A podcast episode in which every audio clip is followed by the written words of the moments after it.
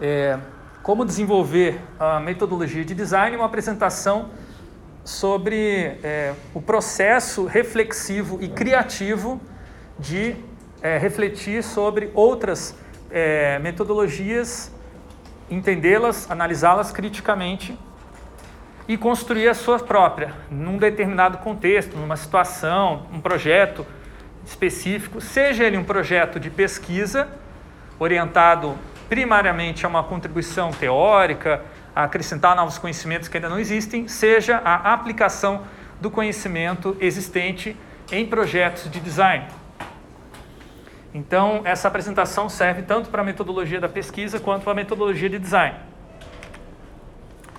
Os meus estudantes, quando eu falo sobre esse assunto, costumam dizer: eu não aguento mais ouvir falar sobre metodologia, pois cada professor, professora vem com uma e nos obriga a gente a trabalhar do jeito dele, que não é o nosso jeito.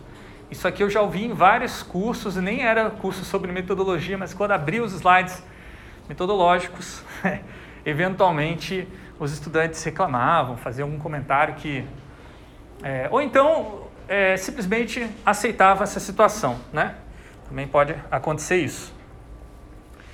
Bom, isso se deve não só a uma incompreensão dos estudantes do que é metodologia, mas principalmente dos professores, que deveriam ser mais responsáveis, né?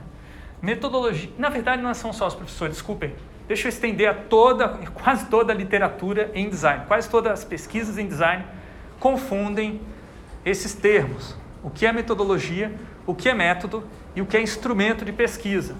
Distingui-los é importante, porque isso vai dar liberdade para vocês para transformá-los.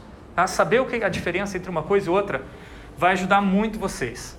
Por exemplo, saber que metodologia não é um procedimento é muito libertador, porque você começa a é, olhar para os procedimentos como uma das possibilidades, ou como algo que pode ser transformado. Porque a ideia de um procedimento padronizado que é repetido por várias pessoas é o conceito de método, não é o conceito de metodologia.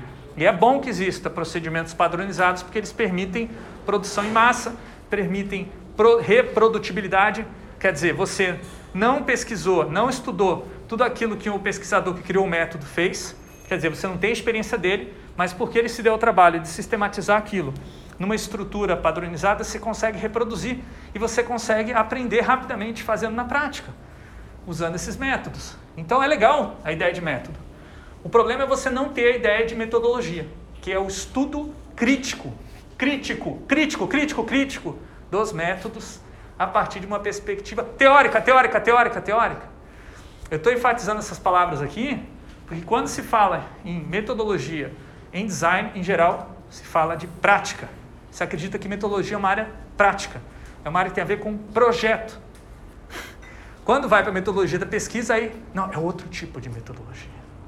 É isso que normalmente se faz na própria ementa dessa disciplina. Se tu comparar, compara a metodologia da pesquisa, essa disciplina é ementa original, e disciplina de metodologias de, de, design, as várias que vocês têm aí, metodologia de projeto e tal, vocês vão ver que são completamente diferentes, mas não deveriam ser, porque a ideia de metodologia dentro das ciências é uma só. É estudo crítico dos métodos, tá? Partir de uma perspectiva teórica. Isso daqui não sou eu que estou dizendo, está no livro que é considerado clássico das metodologias do design, que é do John Chris Jones, Design Methods, um dos fundadores do movimento que ficou conhecido também com esse nome, Design Methods. Então, é, foi a partir dos anos 60, 70 que começaram a se estruturar as primeiras metodologias de design e também é, os primeiros métodos próprios específicos do design.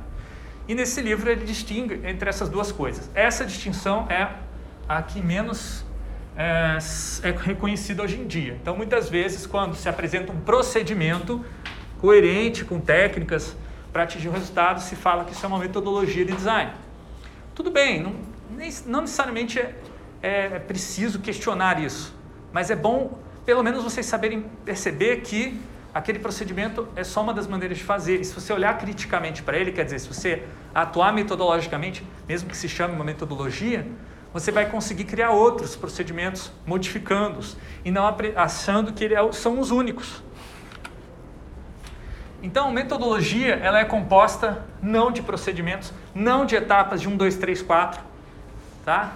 é constituído do quê? De visão de mundo, base teórica, que eu já mencionei, mas também experiência prática. Ela conta muito aquilo que você vai acumulando e que você não consegue necessariamente expressar em palavras. Também conhecido como conhecimento tácito. Mas tudo aquilo que vocês adquirem por fazer e refazer várias vezes, como esses, essas ilustrações, esses exercícios que vocês fazem e podem continuar fazendo enquanto eu estou falando aqui, ótimo. Isso conta na construção da metodologia de vocês, tá? Agora, tem uma coisa que é importante também, que é a formalização desse conhecimento, que é o oposto disso aqui. Aqui você não formaliza, é informal, você sabe fazer, mas você não sabe explicar. Agora, a metodologia envolve também, eventualmente, você é, falar sobre como você faz as coisas e cada vez você falar de maneira mais estruturada, por exemplo, para defender como você fez um projeto para o cliente. A cada vez que você defende, você melhora a sua defesa. Isso significa que você também está construindo melhor os seus princípios metodológicos. Tá? Mas a formalização através da palavra ainda não é uma formalização tão grande. A formalização através de textos, quando você escreve um portfólio, por exemplo, um currículo, ou mesmo quando você escreve um artigo científico, ou um trabalho que você faz para alguma disciplina, você está formalizando o conhecimento num nível em que você vai conseguir reutilizar melhor, ou outras pessoas reutilizarem. E você vai, por exemplo, poder é, é, influenciar seus colegas na faculdade, influenciar pessoas em outras faculdades, se você publicar o seu TCC, um artigo, que é uma coisa que acontece muito, as pessoas citarem o seu trabalho, mas também, principalmente, é, de, de dar é, subsídio para os seus colegas de trabalho e também os seus é, é, estagiários, os seus funcionários geridos, porque na medida que você começa a crescer dentro de uma empresa, de uma hierarquia, você começa a se tornar gestor, você começa a controlar, ter algum tipo de influência sobre o processo de trabalho, que entre, em grandes partes deve ser, no caso do trabalho de design, regido por uma metodologia de design. Então, as pessoas que trabalham com você vão querer saber como que você faz design, como é que você faz isso com mais pessoas. Então, o conhecimento metodológico ele é fundamental para o trabalho. Para, é uma questão prática, não é só uma questão teórica que se aplica à metodologia da pesquisa, nem tampouco às disciplinas de metodologia de projeto. Tá? Agora, a parte que é mais negligenciada nessa discussão, mas que é fundamental, é a atitude ética. Toda metodologia ela parte de um, um princípio de como o mundo é e como o mundo deve ser. Isso é ética. Ética diz respeito aos nossos ideais, que a gente defende como sendo melhores, é, como sendo é, superiores, que a gente busca, através da nossa mudança do nosso mundo, chegar. É, e a ética, é, e as, esses valores vão mudar através da moral, mas de qualquer forma, a gente tem uma perspectiva. E essa ética, ela muitas vezes expressa na estética. Tanto é que a palavra estética contém a palavra ética. Tá?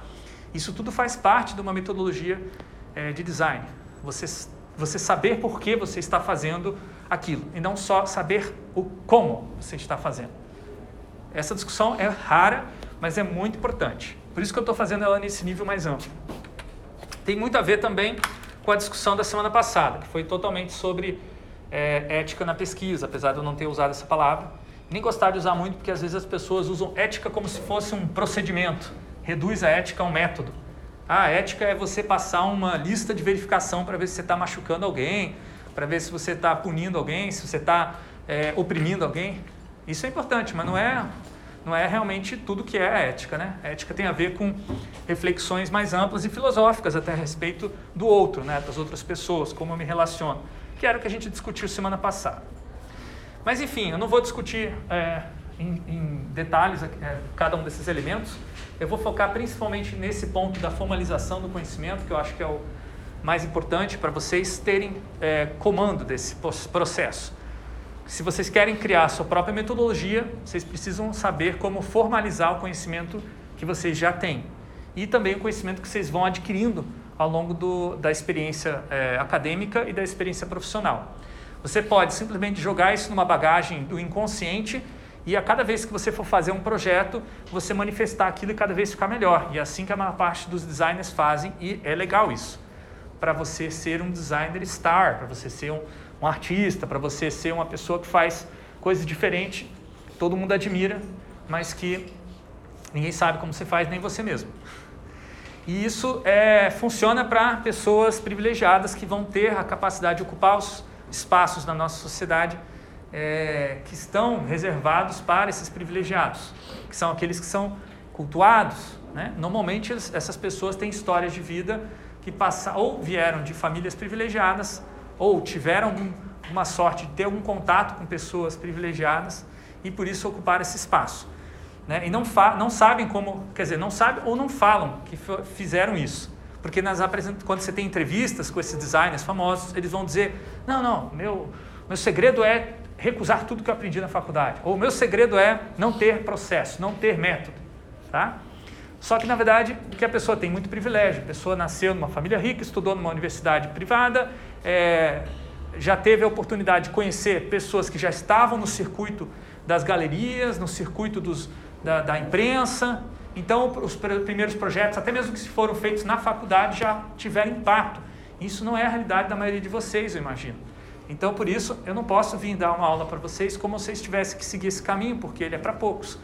Vocês são muitos para ter emprego para todo mundo, né? Quer dizer, esses estrelas vão sair um, dois, três, quatro dessa sala, talvez. Mas a maioria vai trabalhar nos empregos de design subalternizados, empregos de design precarizados, que vão é, dar oportunidade apenas de se você se tornar um gestor, se você tiver um pensamento teórico generalizante, formalizante, melhor para subir. Então você não vai subir porque você é um gênio, porque você tem, é, sabe fazer as coisas de um jeito que ninguém sabe fazer, mas não sabe explicar. Isso não vai te ajudar nesse tipo de situação. Tá? Então, é, o que, que se trata essa formalização do conhecimento? Bom, o Roger Martin, no livro chamado Design de Negócios, explica. É, todo negócio passa por essas etapas. Tá? Inicialmente, você tem um mistério sobre o, o que é que gera valor nesse negócio, por que, que as pessoas vêm lá no nosso restaurante. Né? O que, que todo mundo gosta de comer nesse restaurante? O que, que a gente tem que os outros não têm? Muitos é, é, empreendedores, donos de restaurante, não sabem dizer isso. Mas também não precisam saber, porque eles só querem ter o restaurante deles lá e pronto. O mistério faz parte até do, da, é, da identidade da, daquela, daquele, daquele negócio. Às vezes está no nome da empresa. Por exemplo, Restaurante Aroma da Terra. Nossa, o nome já é misterioso. Qual é o nome? Não sei. Venha comer aqui que você vai ver. então, é, né, tem, muitas, tem muitos mistérios nos negócios pequenos. Isso é porque os negócios pequenos exploram é, oportunidades específicas em lugares específicos, que não foram estudados, não foram padronizados. Então, é um mistério mesmo como que aquela pessoa conseguiu fazer aquele restaurante dar certo. Porém, quando o restaurante começa a querer abrir filiais, né, e você não tem mais a possibilidade do dono, fundador, estar no, no, em vários restaurantes ao mesmo tempo, começa a surgir a necessidade de formalizar o conhecimento, seja é, inicialmente através de heurísticas. O que é uma heurística? É um conhecimento acumulado através da experiência do, da repetição, que é o que vocês estão fazendo, para caramba nesse curso, mas que ainda não está completamente formalizado e estruturado, ele está parcialmente estruturado. A heurística, normalmente, ela se reflete em regras do tipo: é, é, toda vez que o cliente reclamar no meu restaurante, eu devo aceitar a reclamação dele porque todo cliente tem razão. Tá? Isso é uma heurística. Então, a hora que eu, como fundador do restaurante, chego para o meu é, gerente do, da minha filial e falo: toda vez que um cliente reclamar, ele tem razão, eu estou reproduzindo essa heurística. Tá? E permitindo que, através dessas pequenas frases, esses pequenos gestos, é, a, o outro restaurante tenha ao, aos poucos um conhecimento suficiente para operar com o mesmo sucesso do que a original. Só que se você começa a fazer isso massivamente, quer dizer, você quer construir um, um sistema de restaurantes para, pelo Brasil inteiro ou pelo estado inteiro, quando o número é muito grande, você já não consegue mais fazer transmissão do conhecimento com base na heurística, porque a heurística requer que a cada vez que o conhecimento seja é, transmitido, ele seja também reconstruído. Então precisa, por exemplo, estar o diretor, o fundador, presente, criando situações, observando e participando de situações para que os funcionários criem as suas heurísticas ou recriem as heurísticas. Tá? É, isso funciona. A maior parte dos restaurantes, mesmo aqueles que acontecem em larga escala no Brasil, eles vão manter até esse nível do, da heurística. Tá? E, vão, e é, o que, que vai acontecer? os diretores, os fundadores vão ficar viajando de filial em filial, vão estar lá sempre presentes, porque assim os funcionários vão ah, é, internalizando esse conhecimento. Porém, se você quer fazer uma rede de fast food que exige uma operação em larga escala, com produtividade maior e preço baixo, aí já não dá mais certo conhecimento baseado na heurística. Você precisa ter algoritmos. Algoritmos, eles têm regras mais determinadas, explícitas, e uma regra se refere a outra, gerando uma espécie de um sistema. Então não é, é só a regra do tipo, se o cliente reclama, ele sempre tem razão. Existe também a regra, se os clientes reclamam muito de um determinado funcionário, demita-o. E essa regra tá, faz parte do sistema. Às vezes até tem até regras do tipo, se houver duas ou três reclamações, advertência. Se houver duas advertências, suspensão. E por aí vai, tá? os algoritmos são equivalentes aqui dentro da universidade aos editais, às normas, às regras legisladas da, dentro de uma organização, mas também as regras que estão embutidas nos sistemas de informação. E essas estão se tornando cada vez mais preponderantes. Né? Por exemplo, vocês têm uma série de sistemas burocráticos de gestão aqui da UTFPR que vocês têm que aceitar, vocês têm que se inscrever, têm que fazer o procedimento lá. Esses algoritmos eles passam a estar codificados, tá? Viram código. E aí eles rodam automaticamente. Não precisa mais nenhuma pessoa estar tá lá obrigando a seguir a regra. O próprio sistema não permite que você faça o que você quer fazer se você não segui-la. Então isso aqui é um, são níveis de formalização. Aqui o nível mais informal, aqui o nível mais formal, tá? Os negócios eles se movem nessa escala, tendendo a otimizar e aumentar a produtividade desse lado, tendendo a aumentar o valor e a é, aumentar o valor e a oferta e a diversidade, a qualidade quando vem para esse lado. Então, o Roger Martin fala que a tendência é descer aqui, ó. mas eu acho que muitas vezes as empresas se diferenciam quando elas voltam atrás e começam a oferecer um produto mais customizado, mais humanizado, mais específico, tá? Isso também pode acontecer. Agora, no ponto de vista da metodologia design, é o mesmo processo, tá? Você pode formalizar ou você pode informalizar. Então, não estou falando só que a melhor metodologia é aquela que está, que já é um código que você programa no computador, ele sai criando metodologia, sai criando o seu projeto, sai criando o objeto que você quis, né? Configura lá e sai pronto. Isso não é necessariamente a melhor metodologia, mas é uma opção. Você também pode fazer o oposto. Você pode transformar uma heurística num mistério, que é muito parecido com o que fazem esses gênios que eu comentei aí, que são é, queridinhos das, da mídia, né? os designers estrelas. Vamos ver alguns exemplos então. Tá? Essa aqui é a metodologia design centrado no usuário. Levanta a mão quem já tinha ouvido falar dela. Ninguém? Então é bem provável que vocês em algum momento vão cruzar com ela nesse curso. Tá? É uma das metodologias mais influentes da atualidade no design. Vai dizer o seguinte: é, o sistema que você vai projetar, e aí pode ser um sistema gráfico, sistema de identidade visual, pode ser também um sistema interativo, ou mesmo um sistema serviço-produto. Ele deve ser projetado a partir do modelo mental do usuário. O que quer dizer? Ao invés de você impor um sistema e falar, ó, usuário, está aqui o sistema, aprenda a usar, você fala, é, antes de eu montar o sistema, usuário, o que, que você imagina desse sistema? O que, que você tem na cabeça? Quais são as suas expectativas? Se você fosse ver um sistema desse, como ele seria? Aí o usuário vai falar isso através de vários métodos de pesquisa e você vai transformar o sistema numa imagem que parece com aquilo que a pessoa está esperando, tá?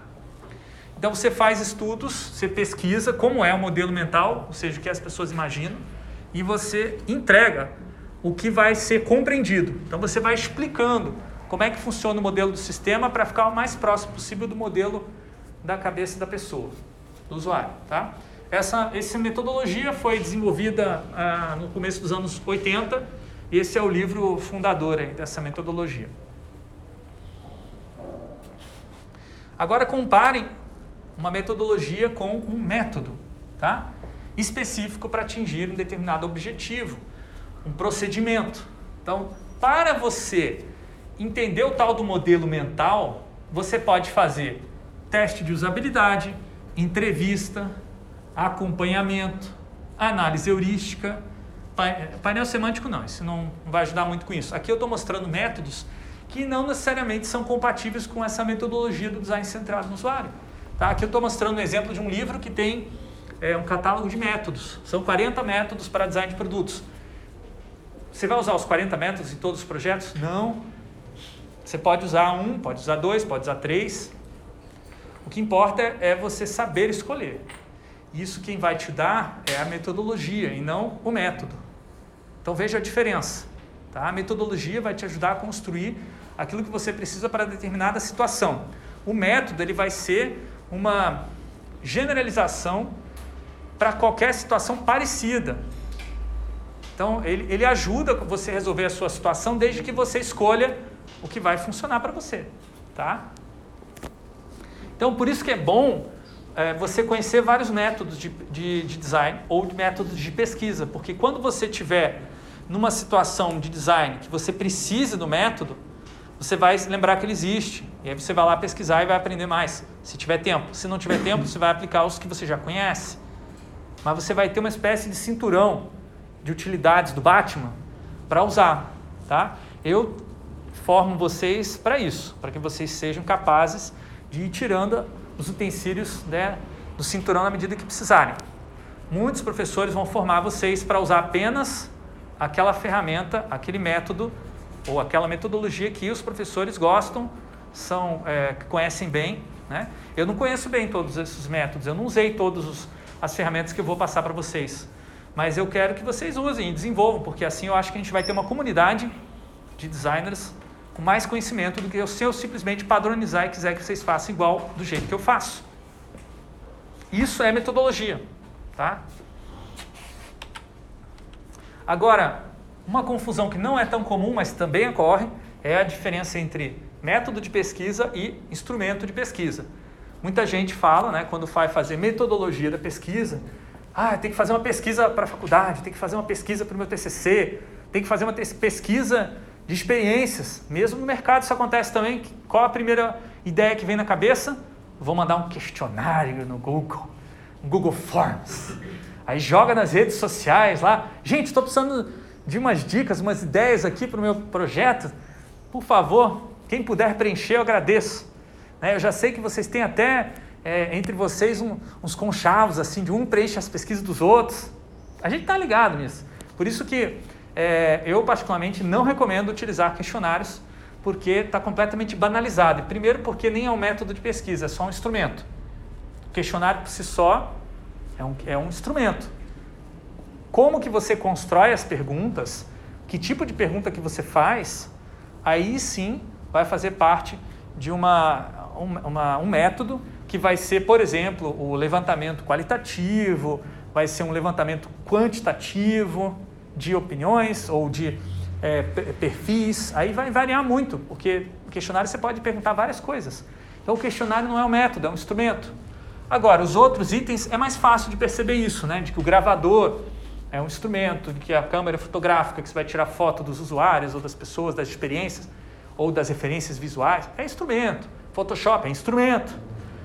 Agora, quando chega aqui, ó, Atlas TI ou Dove, Dovetail, que é esse, esse negócio que eu estou mostrando aqui, às vezes as pessoas começam a achar que, de novo, é um método. Tá? O Dovetail, o que, que é? É um software específico, um aplicativo web, que você vai jogando todas as informações que tu coleta numa pesquisa e você começa a relacionar esses dados, é, por exemplo, uma imagem com um vídeo, um vídeo com um texto, um texto com é, um, um link na web, e tu começa a construir redes de relacionamento entre as coisas de modo a gerar novos conhecimentos, de modo a gerar insights, conhecimento produtivo que você pode usar no projeto. É muito legal, poucos é, designers usam isso, mas quem trabalha na área de pesquisa de experiências, de UX Research, que eu falei semana passada, já usa bastante. E às vezes chamam isso de método, mas não é. Isso aqui é só um instrumento. Aí a análise que você vai fazer com esse instrumento, essa sim pode ser um método, daí tem várias. Isso, essas, esses métodos que são utilizados para analisar esses dados costumam vir das ciências sociais, como antropologia, sociologia, na é, psicologia. Daí esses métodos podem ser diversos. É, eu não vou citar todos aqui porque é muita coisa, mas vocês vão ter a oportunidade também de experimentá-los nessa disciplina. Então vamos é, é, sumarizar aqui, né? Quais são como que faz para desenvolver uma metodologia, né? Bom, eu não estou colocando, veja, não estou colocando um método para criar metodologia com um, dois, três e quatro. Não, não quero isso. Eu quero mais que vocês é, é, continuem esse pensamento, tá? Então aqui só tem alguns pontos iniciais. Tudo que você estiver lendo, basicamente, estudando e praticando no design, vai construir a sua metodologia. É, tudo que você fizer vai ser metodológico. Às vezes o nível de formalização é que vai ser diferente, né? Então, é, em linhas gerais, minha, da minha experiência, eu percebo que construir uma metodologia depende se a vincular uma corrente de pensamento abrangente ou um movimento artístico, um movimento de design. Né? Vocês estão estudando em teorias é, do design, vocês estão estudando os movimentos artísticos que tiveram aqui no Brasil e como eles, eles influenciaram o design. Aí eu pergunto quais são os movimentos que vocês estão se engajando.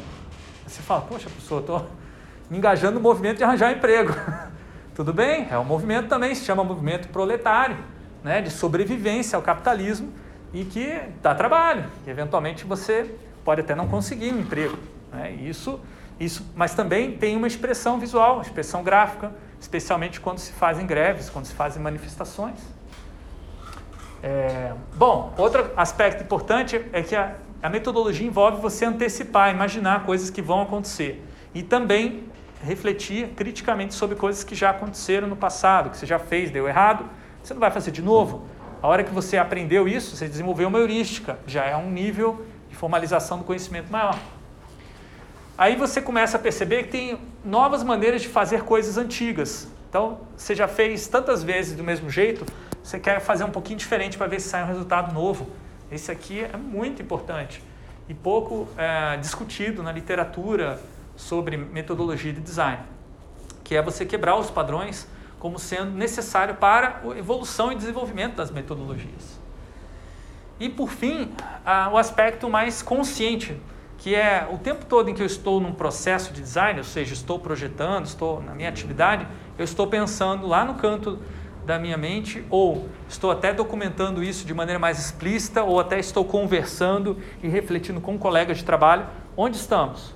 O que estamos fazendo? O que está dando certo? O que, que não está dando certo? O que está sendo legal? O que está bacana? O que está massa? O que, que não está massa? Quem trabalha com tecnologia da informação ou alguma empresa que está influenciada pelos modos de trabalho de, de TI já deve ter tido contato com metodologias ágeis. Alguém já, já teve experiência? Scrum ou Agile, alguma coisa assim? Não? Esses métodos de trabalho não são específicos da área de design, nem na área de TI. Hoje em dia tem empresas nas áreas mais diversas, como contabilidade, administração de empresas, usando esse tipo de método, porque ele tem várias coisas interessantes do tipo reuniões para refletir sobre nosso processo de trabalho. Reuniões diárias, em que uma equipe se reúne para trocar ideias sobre como é que está indo o seu andamento do trabalho, como é que está indo a distribuição, quem está sobrecarregado, como é que pode redistribuir o trabalho. Isso acaba gerando uma eficiência maior dentro da operação da empresa e tudo mais.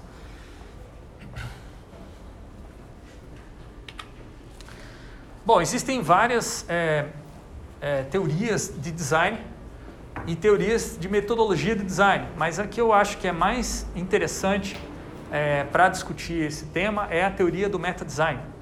Tá? Então vamos ver um pouquinho essa teoria, alguns preceitos básicos.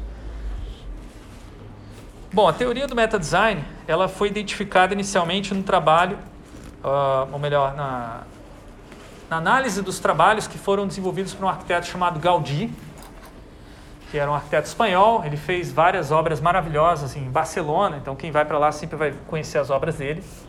Uma delas ainda nem está terminada, já faz mais de 100 anos que está sendo construída, né? É a Sagrada Família, essa é, catedral gigantesca, né?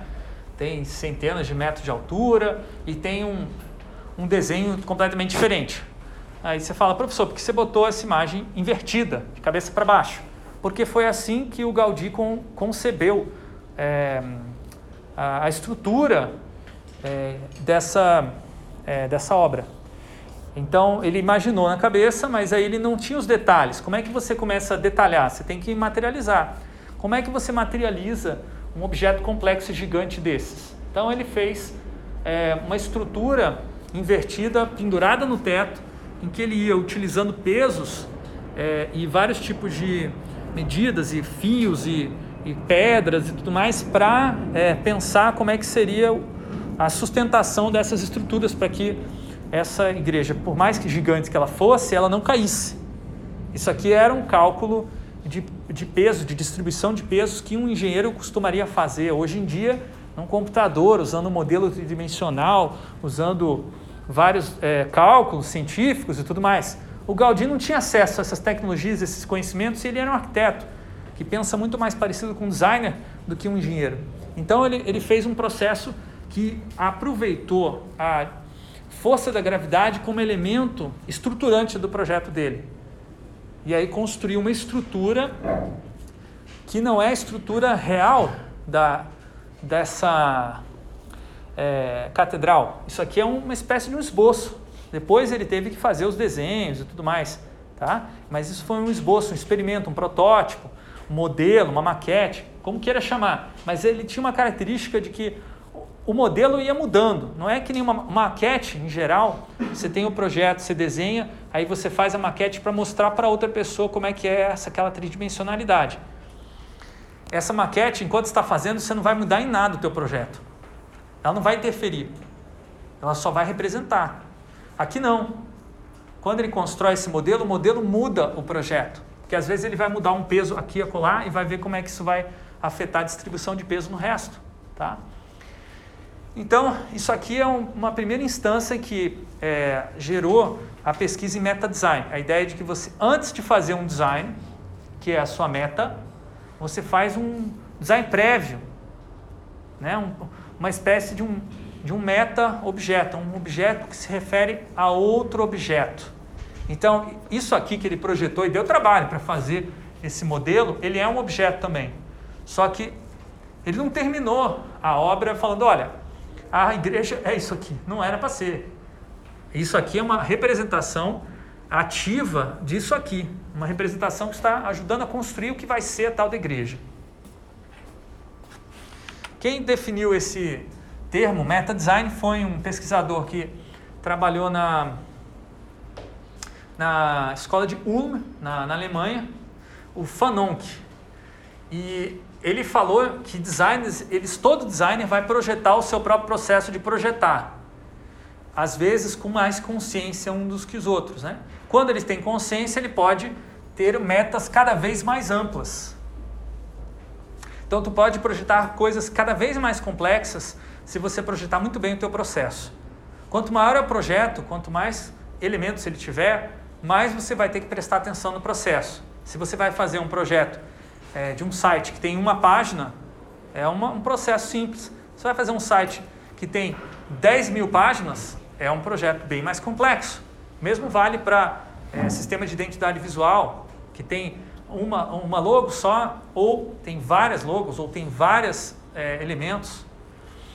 Essa teoria do Fanon foi estendida por, pelo pesquisador brasileiro Caio Vassão, é, lá na USP, é, incluindo a própria crítica dele, que o Caio percebeu uma tendência geral à formalização da sociedade. Então, o meta-design não era só a formalização do conhecimento do design, mas ele também fazia parte de uma formalização geral do conhecimento na sociedade. Isso podia gerar problemas como, por exemplo, é, a nossa vida está muito determinada pelas tecnologias da informação. A gente não poder fazer coisas que não, não estão passando por aplicativos ou sistemas que impõem regras. A gente não poder sair deles. Então, por isso ele pensou numa saída, que é a arquitetura livre. Embora ele seja um dos caras que é, melhor definiu o meta design, ele também é um dos caras que melhor criticou o meta design. É, uma pessoa que, é, curiosamente, entendeu sem entender muito bem o meta design foi a Dilma Rousseff, nossa excelentíssima ex-presidenta.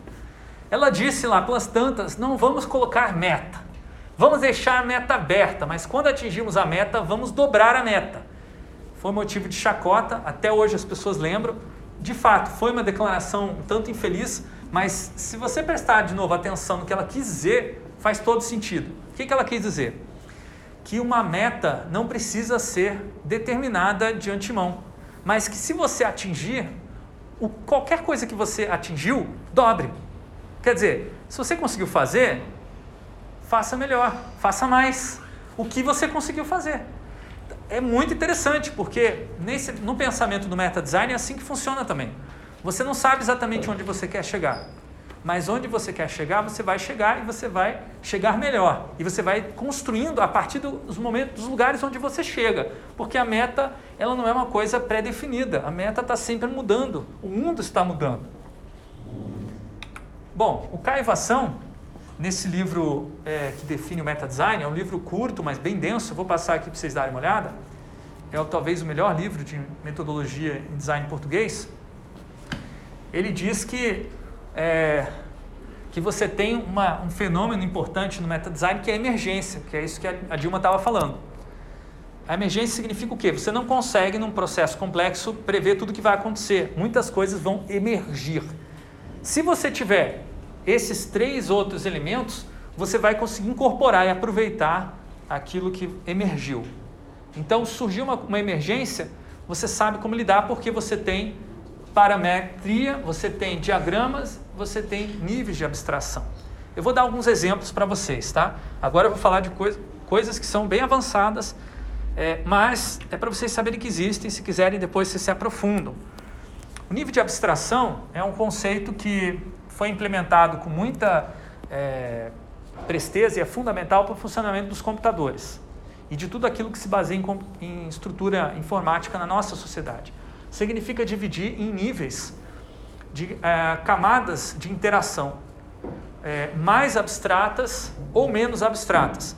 O menos abstrato é aquilo que está ligado com o físico, aquilo que vai mexer na eletricidade do computador. Então, o computador, em última análise, ele é uma série de é, impulsos elétricos. Só que esses impulsos eles têm significado para o próprio computador, significados lógicos, né? Que não vai ser só eletricidade, vai ser 0 ou 1. Um.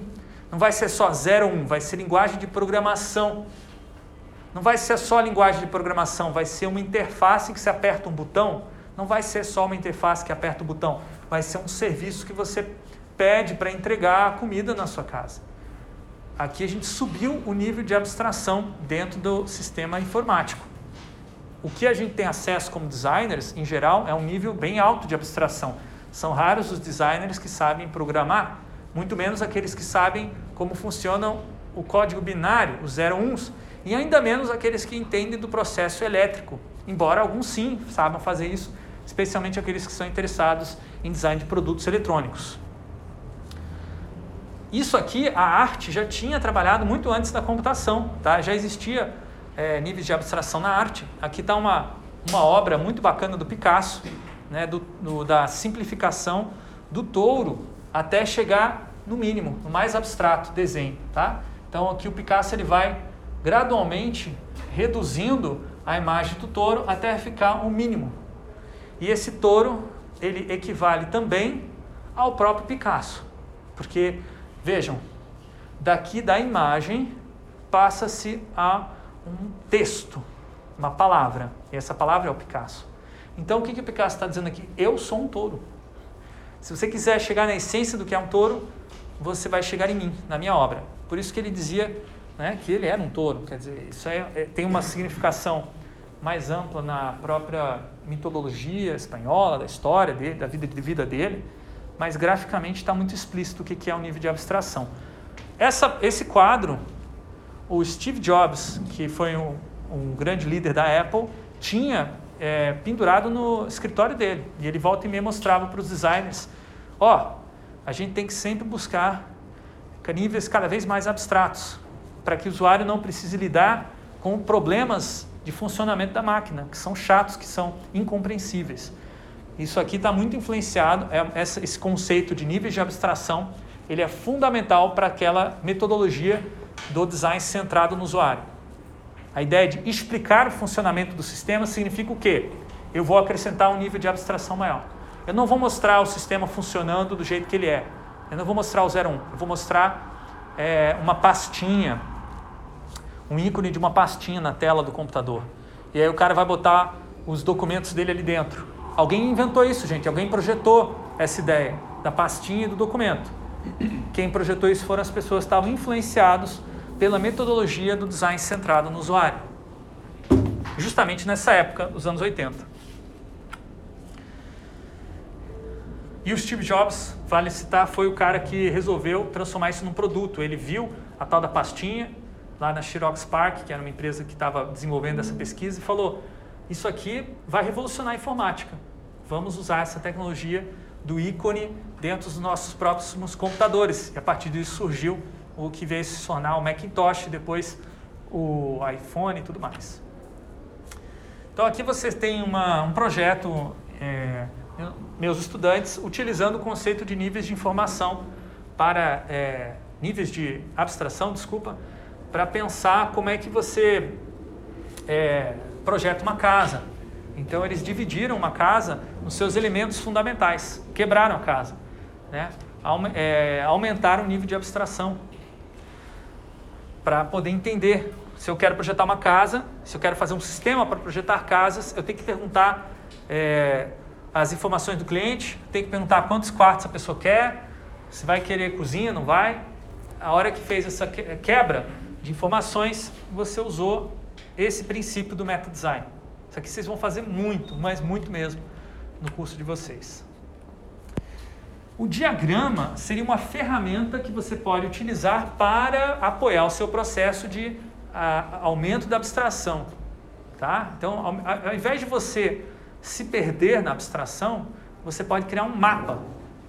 E o mapa é um diagrama. Tá? Aqui tem o um exemplo do mapa do metrô de Londres, que é considerado um dos maiores projetos de design da informação da história, porque ele tem muita informação condensada num espaço muito pequeno e essa informação tem uma característica interessante, ela não reproduz, a, o, não reproduz o estado concreto da geografia.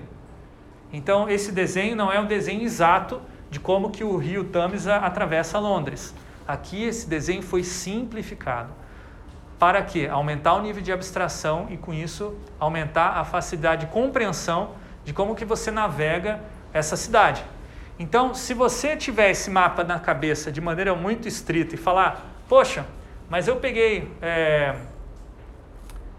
eu peguei o, o, é, o, metrô aqui e eu saí aqui, é, mas, mas o, o, de repente você saiu aqui, você teve a sensação de que foi reto, mas na realidade você fez um, é, um movimento bem mais é, ondulado, digamos assim. Tá? Então, às vezes, você vai achar, mas essa, essa daqui no mapa está aparecendo do lado, na mesma altura, só seguir reto na rua, que está na superfície. Não, às vezes é uma outra posição. Mas, logicamente, quando você vai pensar quais são as conexões que eu preciso fazer dentro do, do, do, metrô, ou seja, embaixo da terra, essa é a lógica que vai imperar. Porque embaixo da terra não impera a lógica das ruas que estão na superfície. Então veja, eles tiraram a ideia de que você precisa pensar nas ruas da superfície para saber andar no metrô de Londres. Então não precisa saber onde que estão as estações nas ruas, porque em geral as pessoas originalmente faziam esse cálculo. Bem, eu quero chegar, estou nessa rua aqui da cidade, superfície, eu quero chegar naquela outra rua da cidade, superfície.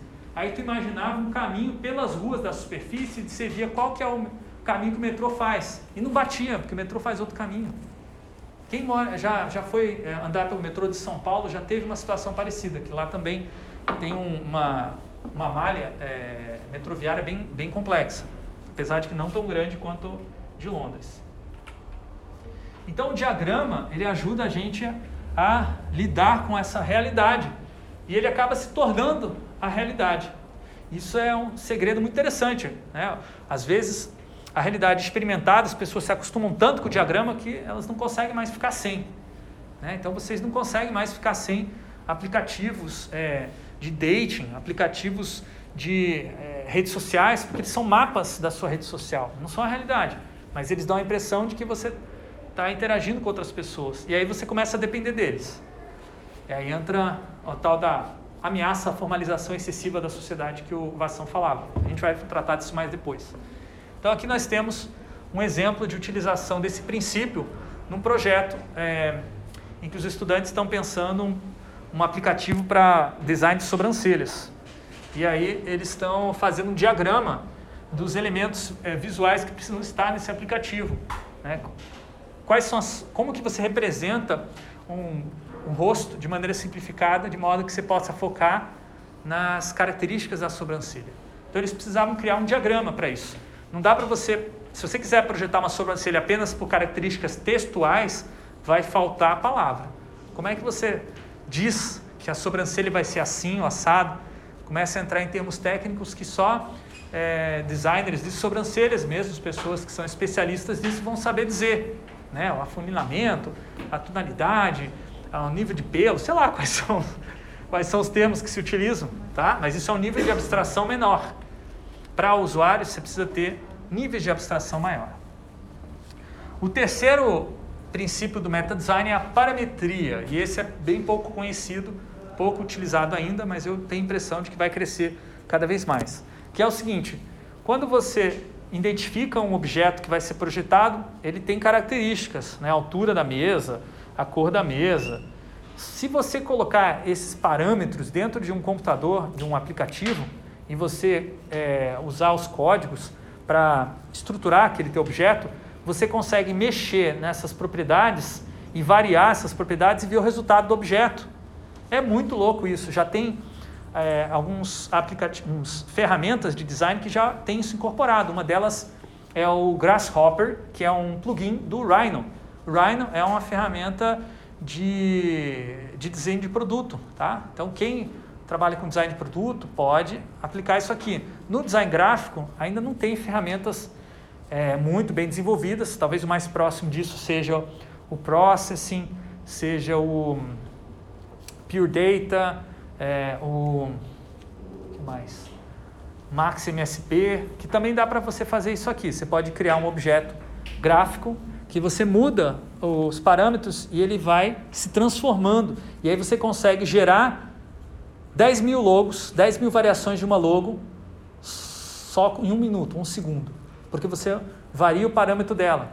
Você, por exemplo, cria logo é, X, bota lá um X, e aí você fala, quero que o sistema varie a cor dessa logo. Aí o sistema cria 10 mil X, cada X com uma cor diferente. Já imaginaram na vantagem disso para a exploração de alternativas? Isso aqui é o próximo passo, uma coisa que eu já vou discutir também, que é a automação do projeto de design. Vejam aqui um exemplo de, de novo, naquele projeto de aplicativo para casa, os estudantes pensando nos parâmetros que é fundamentais que a casa vai variar. Então aqui eles descobriram que forma, piso, paredes, janela e telhado eram fundamentais. Então eles criaram um configurador de aplicativo que, é, conforme você mudasse esses parâmetros, gerava casas diferentes, para que você pudesse escolher e antecipar o projeto para depois ir discutir com o arquiteto já com é, os parâmetros mais bem definidos. Quando você começa a misturar os parâmetros, você começa a perceber que surgem combinações que tu não imaginava. Fala, nossa, isso aqui é possível? Aí é o fenômeno da emergência que eu já tinha comentado. Aquilo que a Dilma estava falando também naquela fala incompreendida. Né? Quando você chega lá e você descobre que você conseguiu fazer algo que não sabia, você pode fazer mais daquilo, porque aquilo é uma descoberta interessante. Ou você pode proibir, barrar, é, eliminar aquilo lá futuramente. Daí o conceito de emergência tem vários estudos muito interessantes, principalmente na área da computação de jogos, tá? Porque os jogos eles são interessantes na medida que eles propõem coisas emergentes, inesperadas, diferente dos filmes, diferente da, da leitura de um livro. Um jogo ele tem uma capacidade de surpreender muito maior, porque ele tem muito mais combinações possíveis. Então, o jogo fica interessante quando você chega numa fase e de repente aparece aquele boss, aquele chefe, que tem características completamente diferentes dos outros personagens, tem poderes especiais que você não sabe como detonar aquele chefe. E você fica ali é, horas, às vezes dias, para matar o chefe. Porque ele quebrou o padrão de comportamento dos outros personagens do jogo até então. Ele gerou uma emergência. E é o teu comportamento, a tua estratégia para lidar vai exigir projeto, vai exigir de você pensar, em especial quando você estiver trabalhando com jogos multiplayers, que o boss tem que ser destruído com vários jogadores. Aí que começa a ficar mais difícil ainda, porque essa estratégia emergente tem que surgir na conversa, é, na negociação entre os jogadores, para ver quem que vai dar a, a porrada em qual parte do corpo do chefe para poder amarrar ele, sei lá o quê, né? Então, é, originalmente, o conceito de emergência vem de um jogo chamado, é, uma simulação, na verdade, que simulava a vida, né? uma espécie de jogo da vida genérico, assim, que é, Game of, é, do, uma simulação né, da vida do Ronald Conway, acho que é o nome dele. E depois isso acabou estimulando toda a pesquisa em inteligência artificial na computação que dá origem aos boss, aos chefões, aos inimigos que estão ali dentro dos jogos. Aqui no caso do, do exemplo, dos exemplos de design dos nossos estudantes, você tem uma página web que personaliza ah, o conteúdo de acordo com escolhas, incluindo, incluindo combinações imprevistas. Isso aqui é uma ideia parecida com o feed dos nossos, das nossas redes sociais, mas com um nível de customização visual, tipo um jornal, assim que você abre e vê uma, uma, uma várias notícias ao mesmo tempo numa tela de alta resolução, tudo mais.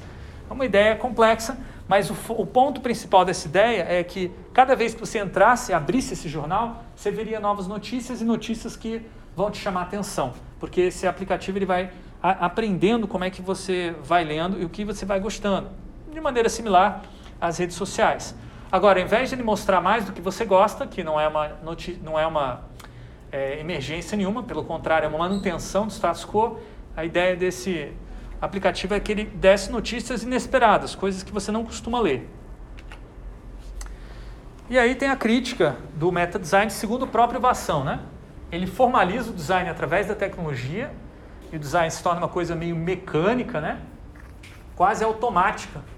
E aí os designers, meta designers, né, quem faz o projeto desses aplicativos, dessas tecnologias, tem muito mais poder do que os designers que usam elas. Então, pensa, quanto poder tem o designer do Photoshop sobre os designs que vocês fazem? É, é aquilo que o designer do Photoshop está fazendo é meta design, ele está projetando o processo de trabalho de vocês indiretamente. A tendência dos meta designers é que eles sejam conservadores e mantenham o status quo deles lá, projetando seus aplicativos, seus ferramentas de design, todo mundo utilizando. Então aí você vai ter uma, é, uma falta de inovação com o tempo. Vamos analisar então esse caso específico do nível de formalização mais alto do design, que seria máquinas de projetar e automação do trabalho de design.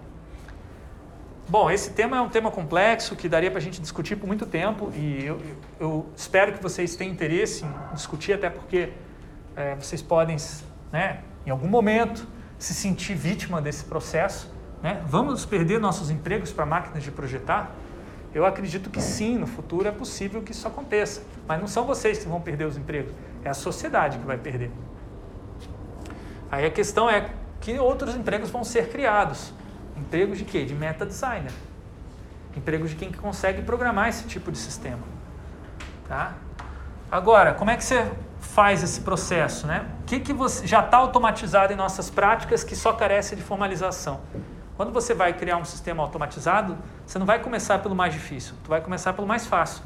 Quais são as tarefas rotineiras é, é mais chatas da do trabalho do design?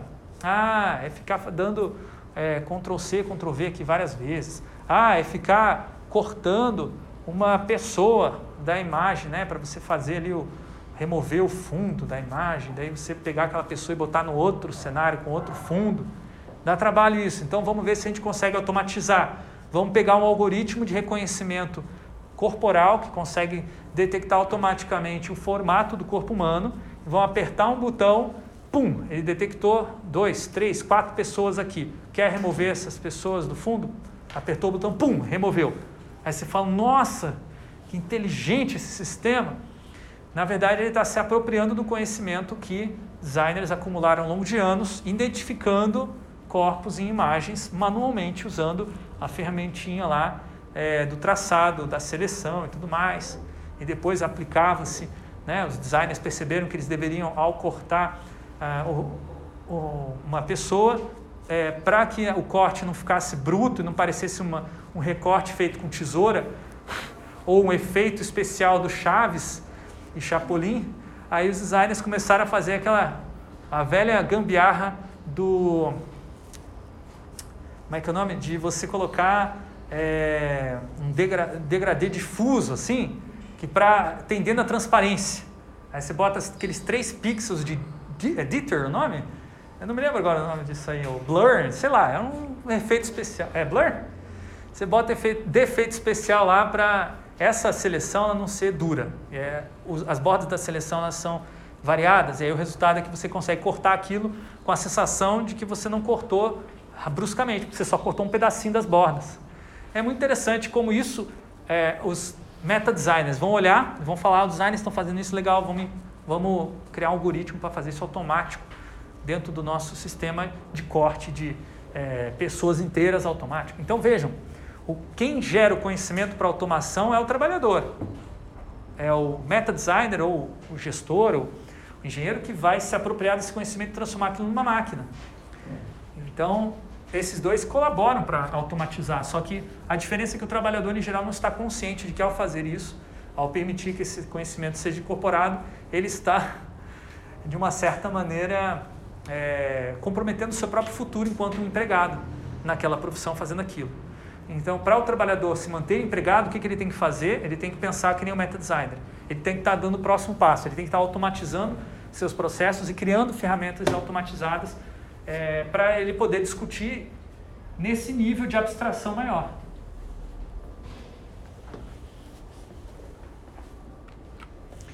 Vamos ver um exemplo de máquina de projetar. Então, a gente estava falando do, é, do aplicativo de design de sobrancelhas, eu resolvi testar alguns que já existem, tá? Então, entrei lá nesse site, não me lembro o nome dele, ah, benefit.com, coisa assim. É, e aí eu, você botava uma imagem tua e fazia uma seleção. Como é que era mesmo? Ah, eu acho que, acho que ele identificava, tá? Ah, os pontos do meu, da minha sobrancelha em relação ao nariz. Então ele faz uma relação entre os pontos, três pontos da minha sobrancelha, começo, metade, o fim, o arco, né? E aí ele consegue calcular. E aí ele pedia, confira para ver se a gente identificou corretamente. Eu podia mexer esses pontinhos aqui, acertar para ficar bem na, no tamanho do nariz ali, no, enfim, tamanho da sobrancelha. Beleza. Está identificado? Agora aperta o botão e a gente vai recomendar para você uma nova sobrancelha. Do lado direito vocês veem o redesign de sobrancelhas é, proposto pelo Benefit Braudini. Aí eu pergunto para vocês, ficou melhor, gente? Hã? Não, né? ficou esquisito, ficou estranho. Vocês conseguem me falar por quê?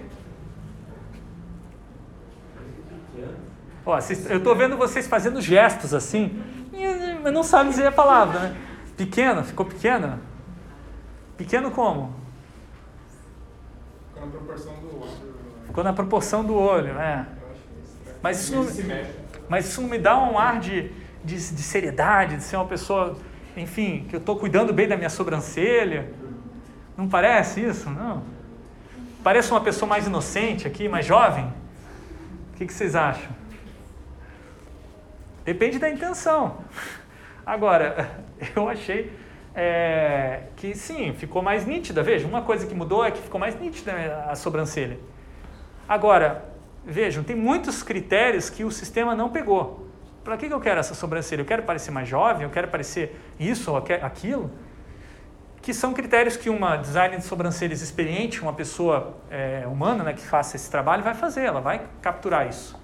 E vai levar em consideração na hora de escolher como fazer é, o design da sobrancelha. Então, Vejam, as máquinas de projetar têm os seus limites, de acordo com os parâmetros que foram configurados para serem variados.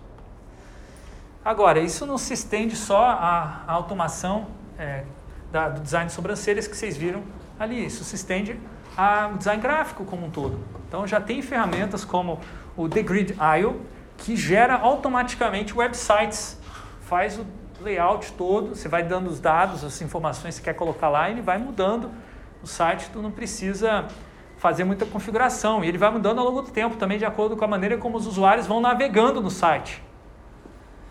Tá? Então isso aqui é uma, é uma tendência nova do, do design digital que pode mudar completamente o design gráfico. Né? Isso aqui você está pensando num, num site, é mais fácil de imaginar essa automação, mas também vai vir, vai chegar é, nos impressos, nos outdoors. Né? Imagina é, outdoors é, digitais, que, né, que já tem alguns espalhados por Curitiba, mudando o seu layout de acordo com a, a, as pessoas que estão passando na frente, né? Quem, tá, os horários do dia, tudo mais. Então, isso são características é, de uma maneira de fazer design que exige uma complexidade maior. Agora, essa ideia não é nova. Essa ideia já existe desde lá de 1970, com a publicação do livro Software Architecture Machines, do Nicolas Negroponte. Ele foi um dos fundadores do MIT Media Lab, que é um, uma parte do MIT, é, uma universidade estadunidense que influencia bastante a pesquisa e design. É, e ele escreveu sobre a possibilidade de criar máquinas para projetar é, ambientes é, a, físicos, a arquitetura. Tá? Então ele participou de projetos como esse aqui, né, que faz o projeto de uma, uma casa, de um, é, considerando um terreno pedregoso, e daí gera automaticamente o, o sistema vai perguntando quais são as características da casa, muito parecido com a ideia que os nossos estudantes estavam bolando naquele esboço que vocês viram mais para trás. Ele também fez um experimento de criar uma casa é, que se modificava de acordo com o comportamento do seu morador. Só que essa, esse morador era um rato e essa casa era um, uma ratoeira, não, ratoeira não, desculpa, uma, uma jaula grande assim. E aí tinha um braço mecânico que ficava mudando a posição dessas, dessas, desses blocos e, da, é, e daí com isso mudava a, a, o ambiente que o rato morava. Daí eles ficavam observando como é que esse rato ia modificando, ia percebendo essas modificações, se ele conseguia perceber que a ação dele modificava o espaço dele. Isso aqui gerou toda uma discussão é, crítica né, a respeito do objetivo final desse tipo de projeto automatizado. É para transformar a gente em rato, para que a gente sejam ratos em nossas próprias casas, ou cidades, ou sistemas digitais? Olha, é, essa ideia foi criticada nos anos 70, mas a crítica não foi suficiente para a sociedade decidir que não quer mais fazer isso, porque os aplicativos de redes sociais são projetados com princípios muito parecidos com esse, inclusive com base em resultados de pesquisa realizadas com ratos, que é o tal da pesquisa comportamental em psicologia, que foi usada como base né, para desenvolver esses sistemas. Alguém já viu aí a, o documentário O Dilema das Redes ou é, Coded Bias? Alguém já viu? Dilema das Redes? Ninguém viu? Dá, ó, quem tem Netflix dá uma olhada, muito bom, mas tem limitações. E também o Coded Bias, se não me engano, também tem no Netflix. Eu não lembro como é que é o nome em português, mas são dois, dois documentários sobre é, esse problema de como que as redes têm é, intenções, têm objetivos de fazer a gente ficar preso nelas, viciado, clicando e descendo os feeds, e que isso é, se tornou um negócio fora do controle. E se você olhar nas estatísticas, a quantidade de sofrimento mental que está causando isso, principalmente em adolescentes e jovens como vocês, não está no gibi. Tá? Não vou falar muito sobre isso, que é, uma, é um dos temas meus de pesquisa, mas é um, é um problema seríssimo que precisa de projetos alternativos. Bom, eu falei para vocês na última aula sobre os projetos alternativos que a gente tem pesquisado e o teatro é, do oprimido sendo adaptado para fazer a crítica a essas tecnologias digitais. Mostrei esse exemplo aqui também do Teatro Fórum sobre design e trabalho precarizado em plataformas digitais, que a gente organizou junto ao Centro Acadêmico da USP, com a rede Design e Opressão. E só para relembrar vocês, temos uma inteligência artificial no meio, um, uma máquina de projetar, que ao invés de projetar é, automaticamente, ela delega o trabalho para trabalhadores precarizados, designers precarizados, que vão fazer o trabalho muito parecido com a maneira como Uber, é, motoristas de Uber e entregadores de aplicativos da iFood, por exemplo, fazem hoje em dia. Então, com esse teatro, a gente promoveu a consciência crítica a respeito dessas tecnologias, mas também a questão do meta design. Então, não é por acaso que tinha um terceiro personagem que não aparece, um quarto personagem que não aparece nessa imagem, que era um meta designer, que era o cara que projetou essa inteligência artificial. E aí os designers travam um diálogo crítico com esse meta designer de, durante uma greve. E quem tiver interesse em ver essa história completa, eu botei o link para o vídeo no YouTube lá no Moodle. Tá? Quem quiser assistir tem mais ou menos uma hora, uma hora e meia de duração essa peça de teatro. E ela vai abordar todos esses temas que eu tratei aqui de automatização do design. Bom, todo movimento de formalização, é, de estruturação da sociedade, perda de direitos, de é, mobilização, sempre vai ter os seus, é, as suas oposições. Todo filme de ficção científica, quer dizer, quase todos os filmes de ficção científica vão ter é, esse embate entre um grupo é, de pessoas ou um personagem que quer é, usar a tecnologia ou a ciência para impor um modo de viver para os outros. E aí vocês vão ter é, aqueles que vão se opor, os revol revoltados, normalmente são os heróis, né? Porque esses film é, filmes especial de ficção científica vêm dos Estados Unidos. Nos Estados Unidos existe uma cultura muito forte é, de resistir à opressão estatal, de que o Estado vai impor uma estrutura, normalmente através da ciência, e aí por isso que nos Estados Unidos tem, dentre outras, né, explica por que tem esse movimento anti-vacina e anti-ciência tão forte. Não é à toa que nos filmes de ficção científica, o que, que os mocinhos fazem? Vamos matar o cientista maluco. Né? Como se todo cientista fosse necessariamente maluco. Se você olhar nos filmes estadunidenses, na maioria das vezes eles vão ser malucos. É claro que tem é, exceções, né? O filme Não Olhe Para Cima, acho que foi uma tentativa né, de Hollywood de reverter isso, mas um filme perante 100, 200, 300, em que o cientista é maluco, né? E ainda assim é um filme fatalista, que mostra que o cientista consciente ainda assim não vai conseguir fazer.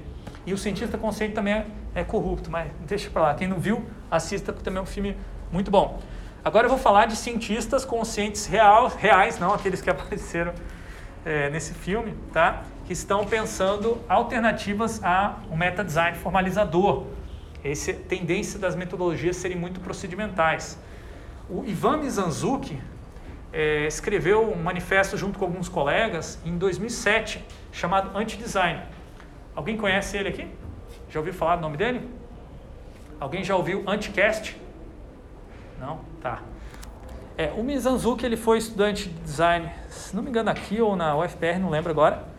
É, escreveu esse manifesto falando sobre essa tendência que estava de distanciamento muito grande da academia. Enquanto ele estava na faculdade ou logo depois terminou, né? A diferença do, do, conhecimento das universidades, né? É, tem muita briga dentro das escolas de pensamento. Velhos relógios empoeirados, cujas cordas foram arrebentadas pela força da pomposidade do hábito. Torna-se então necessária a criação de um novo campo de batalha, diz ele. Criar contrapontos, pontos de vistas opostos. Todo modelo requer um antimodelo, um antidesign. Então esse texto é bem curtinho, mas quando eu li me fez pensar bastante nessa situação de que as metodologias em geral estavam impondo, é, formalizando, estruturando demais o design. E podia ter, ter, ser diferente disso. É, esse manifesto acaba sendo motivador para a criação do Anticast, e o Anticast acaba se tornando, durante alguns anos, um dos podcasts mais, é, é, é mais ouvidos no Brasil. E ele acaba deixando a ideia de design também, ele passa a ser um, um, um podcast general sobre cultura e política também. Eles até entrevistaram Lula e coisas assim. O Ivan Mizanzuki, depois de fazer esse projeto, fez outros muito legais e atualmente ele, tá, ele escreveu recentemente uma novela para uma minissérie para o Globoplay sobre a história do caso Evandro de Guaratuba. É, então, agora se talvez lembre um pouco mais quem é o cara, né? E agora ele está escrevendo, acho que um filme, alguma coisa assim para um longa-metragem e tal. Virou, acabou virando um roteirista, de designer a roteirista, muito louco, né? É, bom, tem outras pessoas também fora do Brasil pensando nessa questão do limite do método. Tem uma tese de doutorado muito boa da Jung Yu Lee, que é uma pesquisadora, é, agora não me lembro a nacionalidade dela, mas asiática. E ela identificou o seguinte: a tese dela começa, é, o nome dela é contra o método. Tá? Então ela vai defender que os paradigmas científicos no design de interação contaminaram a prática de design com métodos que são seguidos como se fossem receitas de bolo.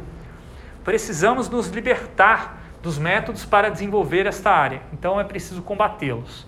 Então a pesquisa dela faz várias contribuições interessantes. Aqui um exemplo, um experimento é, que ela fez com é, outros designers e usuários, né, pensando numa mesa que reagiria à fala das pessoas. Conforme você vai conversando, vai acendendo luzes diferentes. Então aqui vocês estão vendo que esse rapaz que tem uma, uma luz, essa moça tem quatro luzes em volta, porque ela falou muito. Quem fala mais vai ficando com mais luzes em volta. E aí essa mesa vai ajudando as pessoas a balancear o, a distribuição de fala, para que todo mundo tenha o seu tempo de fala. E aí eles foram analisando como é que o uso da mesa ia mudando o design da mesa. Porque eles podiam mudar os parâmetros configurados para, ao invés de aparecer 3 ou 4, aparece 10, vai muito mais rápido. E depois também podia apagar conforme fosse passando o tempo. E essas ideias foram surgindo na medida em que a mesa foi sendo usada. E aí ela propõe que designers não podem estruturar demais o método, senão as outras pessoas que participam do projeto não vão conseguir colaborar e contribuir. Aqui tem uma outra ideia do design incompleto. É um projeto que não termina nunca e assim não pode ter um método anterior. Está sempre em processo. É um projeto que continua. O design, o que, que ele faz? Ele faz uma conexão sísmica com o mundo. Sísmico vem daquela ferramenta lá de medida de terremoto, né? Que a gente quase não ouve falar aqui no Brasil, mas a gente sempre ouve falar das escalas Richter no, no Japão, Chile, que é onde tem bastante terremoto, né? É, quem mede a escala Richter é o, é o, o, o sismógrafo. O sismógrafo é uma ferramenta que fica ligada à, à Terra. Se a Terra treme, o sismógrafo treme junto com a Terra. Então imagine uma metodologia de design que você treme junto com o mundo, quer dizer, você projeta para onde o mundo está indo. Se as pessoas já estão fazendo certas coisas, eu vou ajudá-las a fazerem mais ainda. Essa é a ideia é, do design incompleto. Então você está sempre deixando o mundo dizer qual vai ser o projeto. Eu tenho uma estudante fazendo TCC nessa linha. Ao invés dela é, dizer o que, definir exatamente o que ela queria projetar no TCC, ela falou: eu vou ficar nessa escola, estudando a escola, e a escola vai me dizer o que eu tenho que projetar. Ela ficou dois anos lá e não projetou nada. Aí o TCC dela falhou, não vai entregar o TCC não. Ela percebeu que as pessoas da escola já estavam projetando por conta própria. Aí ela falou, nossa, é uma descoberta muito interessante de que o usuário também projeta. Na verdade, a palavra usuário ela é pejorativa nesse caso. Lembra que eu mostrei também uma pesquisa nossa sobre isso. Né? Então, a ideia de um design que não é feito só para designers é sim uma ideia bem revolucionária importantíssima para a gente avançar o nosso campo, que tem a ver com a incompletude do projeto, né? tem a ver com é, crítica ao, ao, ao metodologismo, ao meta-design. Mas voltando para o projeto incompleto, aqui tem um exemplo que eles apresentam na tese, na dissertação de mestrado deles, que é o Cláudio. É uma instalação interativa que parece uma espécie de um de uma é, como é que fala? Como é o nome desse, desse animal? É, água viva. Uma água viva que você toca e na medida que você vai tocando, vai fazendo sons e, e vai saindo é, luzes diferentes e você vai se imergindo numa espécie de mundo abstrato embaixo do mar, como se você estivesse lá. E, e quando, quando pessoas diferentes tocam esse objeto, ele vai dar resultados diferentes, porque ele leva em consideração a, o número de pessoas tocando, a, a, a, potência elétrica dos nossos corpos e por aí vai. Então esse aqui é um exemplo de um design incompleto, porque os usuários é que vão projetar a experiência deles interativas na hora que eles estiverem interagindo com o objeto. O objeto não dita, não diz exatamente como ele deve ser utilizado, e os designers nem sabiam direito para que serviria e o que as pessoas fariam com um objeto esquisito como esse. É o, objeto como uma, é o projeto como uma pergunta, né? Isso também é um, conceito que está na arquitetura livre. Lembra que eu falei que o Caio Vassão fez a crítica ao meta-design? Ele também desenvolveu uma alternativa que é a tal da arquitetura livre.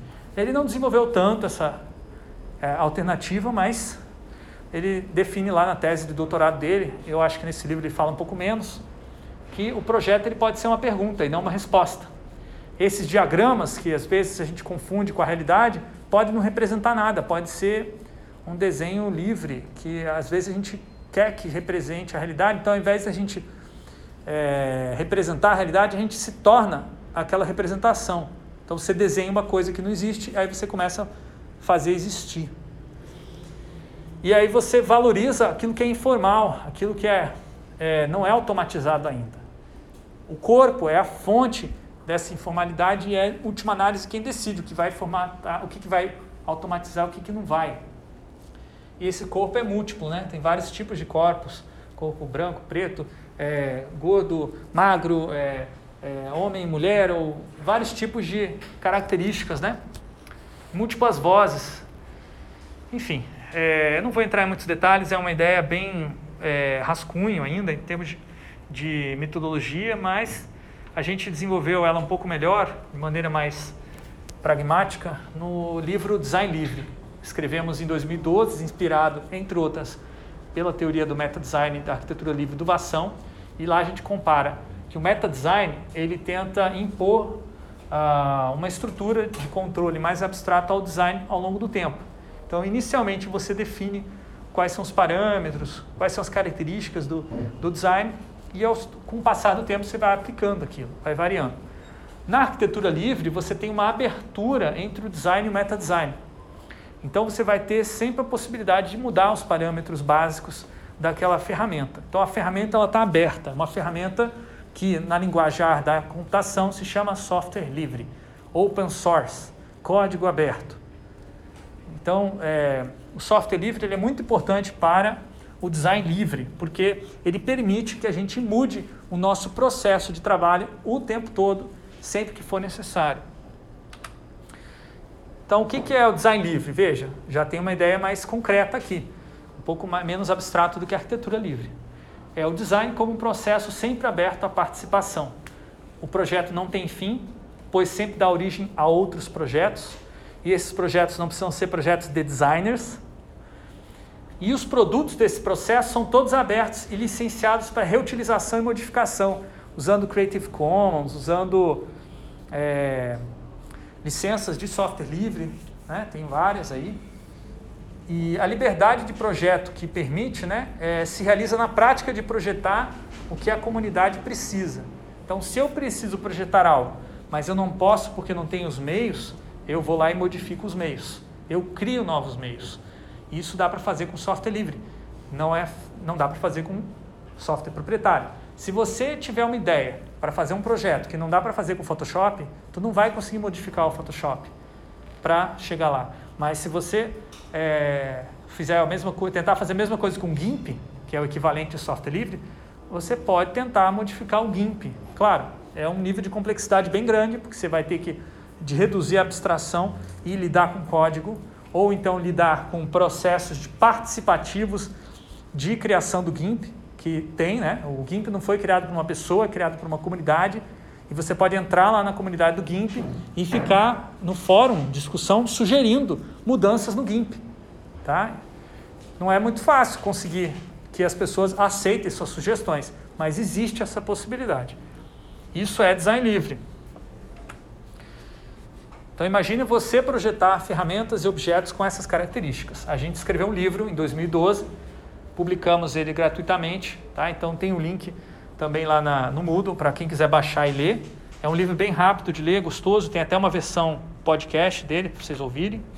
O legal do livro é que ele foi, ele segue aquilo que ele prega. Então, se ele prega que o projeto tem que ser aberto e participativo, o próprio livro foi escrito dessa maneira. Durante uma semana, a gente ficou lá no Instituto Faber Ludens escrevendo o livro, com qualquer pessoa que quisesse participar da escrita, inclusive pessoas que passavam na frente na rua que a gente encontrou e que gostaram da proposta, a gente convidou, subiram e fizeram parte do livro. É, também aconteceu a mesma coisa online. A gente fez um convite online para quem quisesse participar. Daí vieram pessoas que a gente não conhecia, como Emílio Vélez, de El Salvador, que é um cara que está em outro país, outra realidade. Ele participou da escrita desse livro, depois acabou traduzindo para o espanhol posteriormente. A gente usou ferramentas de trabalho online e offline, né, conectando a plataforma Corais e videoconferência, numa época em que esse tipo de trabalho remoto, híbrido, né, ainda não acontecia nas, nos escritórios de design. A gente foi bem pioneiro nesse tipo de trabalho.